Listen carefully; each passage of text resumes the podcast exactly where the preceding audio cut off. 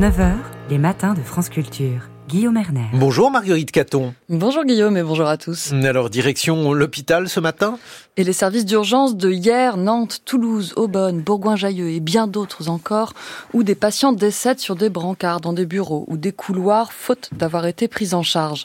Des morts qu'on aurait pu éviter, qu'on aurait dû éviter, parfois des jeunes gens, bien souvent des personnes âgées qui passent ainsi leurs derniers instants. Pour comprendre la crise et trouver des solutions, nous sommes en ligne ce matin avec Marc Noiset. Bonjour. Bonjour. Vous êtes président de SAMU Urgence de France, l'organisation professionnelle des médecins urgentistes. Vous êtes aussi chef du SAMU du Haut-Rhin et des urgences de Mulhouse. Est-ce qu'on arrive à mesurer la surmortalité, la surmortalité pardon, liée à la surcharge des services d'urgence? La mesure de la surmortalité est quelque chose d'assez compliqué. Mais néanmoins, on a réussi euh, ces derniers mois, ces dernières années, à montrer qu'elle existait réellement. D'une part, par un phénomène déclaratif, on avait demandé aux services d'urgence de déclarer les morts inattendus qu'on pouvait constater euh, dans les couloirs des services d'urgence, c'est-à-dire des gens pour lesquels on n'attendait pas un décès. Et deuxièmement, plus récemment, au mois de juin dernier, nous avons publié, au mois de novembre dernier, pardon, nous avons publié une étude euh, internationale dans le JAMA, qui est une grande revue scientifique médicale anglaise, euh, qui a été portée par Sorbonne Université dans une centaine de services d'urgence, où on a pu démontrer qu'un patient, quand âgé de plus de 75 ans, quand il passe une nuit sur un brancard, eh bien, il a une surmortalité de plus de 50% par rapport à ceux qui ont eu la chance d'avoir un lit d'hospitalisation. Donc je pense que c'est pas la peine de s'apesantir sur la problématique du dénombrement. On sait maintenant de manière scientifique que ça existe et c'est un fléau contre lequel on doit lutter. Et on sait que les patients âgés sont de plus en plus nombreux aux urgences et que ça risque de ne pas diminuer. Toute la question, Marc Noisette, de savoir pourquoi les patients stagnent dans ces services qui sont normalement conçus pour gérer les flux. La première réponse, j'imagine, se situe dans le temps d'attente avant d'être prise en charge dans le ratio entre le nombre de soignants et de patients. Est-ce exact? Oui, tout à fait, tout à fait. On a une vraie problématique de flux. Les services d'urgence sont des services de consultation. On doit y être accueilli, évalué, traité, et ensuite vous devez être orienté, soit un retour à domicile, ce qui est le cas pour à peu près 75% des, des patients, soit vous êtes hospitalisé. Or, nos structures ne sont pas faites pour accueillir des nombres de, patients à l'infini. Et les patients qui doivent être hospitalisés aujourd'hui ne trouvent pas de place dans l'hôpital et donc viennent engorger progressivement nos services, qui empêche d'accueillir les suivants et de les traiter euh, le plus rapidement possible. Donc on a un délai de prise en charge qui s'allonge progressivement et ce délai de prise en charge, il est lié essentiellement à la problématique des lits d'hospitalisation, mais également de l'inadéquation de nos locaux et du nombre de personnels qui sont là pour accueillir les patients par rapport à l'activité qui n'est que grandissante dans les services d'urgence. Oui, je crois que le temps d'attente moyen actuel dans les services d'urgence est de 6 à 7 heures. Vous l'avez dit, l'un des aspects du problème, c'est vraiment la sortie des urgences.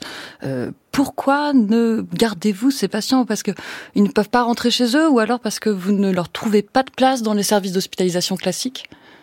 C'est essentiellement cette problématique de lits, ce qu'on appelle les lits d'aval, c'est-à-dire les lits qui sont disponibles en aval des services d'urgence pour pouvoir hospitaliser ces patients qui n'ont pas d'autre choix que d'être hospitalisés parce que sinon on les renvoie à la maison, il y a un vrai risque qui est pris pour eux. Donc comme il n'y a pas de choix, ben, ces patients restent dans l'hôpital. Alors pourquoi est-ce qu'on manque de lits d'hospitalisation? Eh bien parce qu'il y a eu des politiques de santé depuis bien longtemps. Ça a commencé en 2005 avec la tarification à l'activité.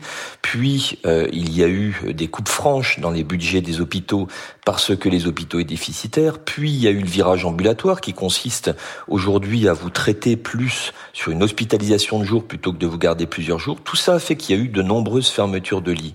Et puis plus récemment le Covid où euh, on a été obligé de transformer l'hôpital pour euh, accueillir et soigner les patients Covid, de fermer des lits parce qu'on avait des ratios de personnel qui n'étaient pas adaptés. Et ces lits, on n'a jamais réussi à les ouvrir parce que, comme vous le savez, il y a une vraie problématique d'attractivité, démographie médicale dans les personnels soignants. Donc aujourd'hui, on a un hôpital qui n'a plus assez de lits et dont le modèle économique est celui d'accueillir des patients qui sont essentiellement programmés avant d'essayer de trouver une place pour ceux qui arrivent en urgence.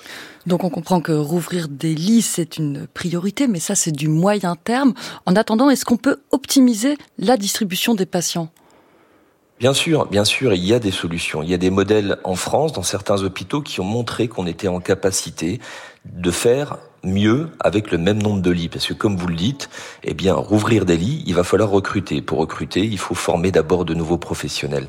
Donc ces mesures, elles existent, qui consistent véritablement à changer le paradigme du fonctionnement hospitalier. Comme je vous le disais, on est sur un modèle économique qui est dépassé.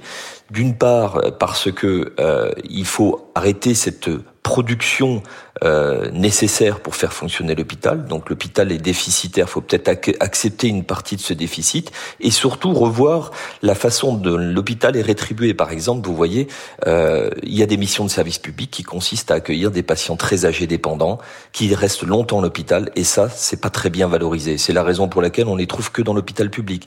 Donc toutes ces mesures-là doivent être mises en compte et surtout, on doit avoir un vrai pilotage de la de l'hospitalisation, c'est-à-dire que euh, vous devez avoir une coordination du parcours du patient qui laisse une place équilibrée entre les activités programmées quand vous avez un rendez-vous à l'hôpital pour être hospitalisé et les patients qui viennent des urgences. Ce serait quoi ce système de pilotage? Les gestionnaires de lits comme on en trouve dans certains hôpitaux? Oui, c'est même au-delà de la gestion du lit, c'est véritablement ce qu'on appelle l'ordonnancement, c'est-à-dire qu'on est sur une coordination totale, comme une tour de contrôle de l'hôpital. C'est-à-dire on regarde tout ce qui rentre, tout ce qui sort, et on gère les flux de manière à ce qu'il y ait cet équilibre entre la programmation et les patients des urgences. Vous avez parlé d'incitation euh, financière plus ou moins vertueuse. Comment on explique que ces systèmes d'ordonnancement ne soient pas plus répandus actuellement dans les hôpitaux? Est-ce que vous avez des exemples précis où ça a lieu et où ça marche? Et puis, comment inciter? Alors, euh, pourquoi est-ce que ça n'a pas lieu dans, tous les hôpitaux?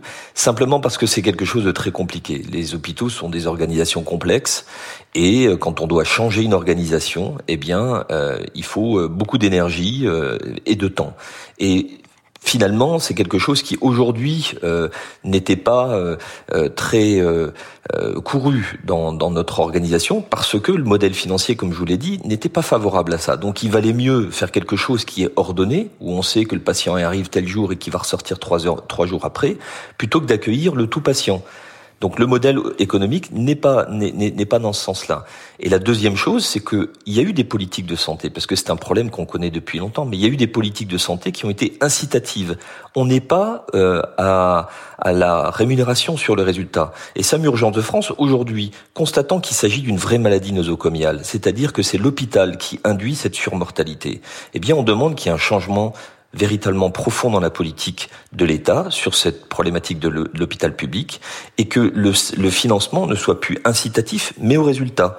Donc on met un indicateur en place et on finance les hôpitaux à la réussite de cet indicateur. Merci beaucoup Marc Noiset, président de SAMU Urgence de France, chef du SAMU du Haut-Rhin et des urgences de Mulhouse. Merci.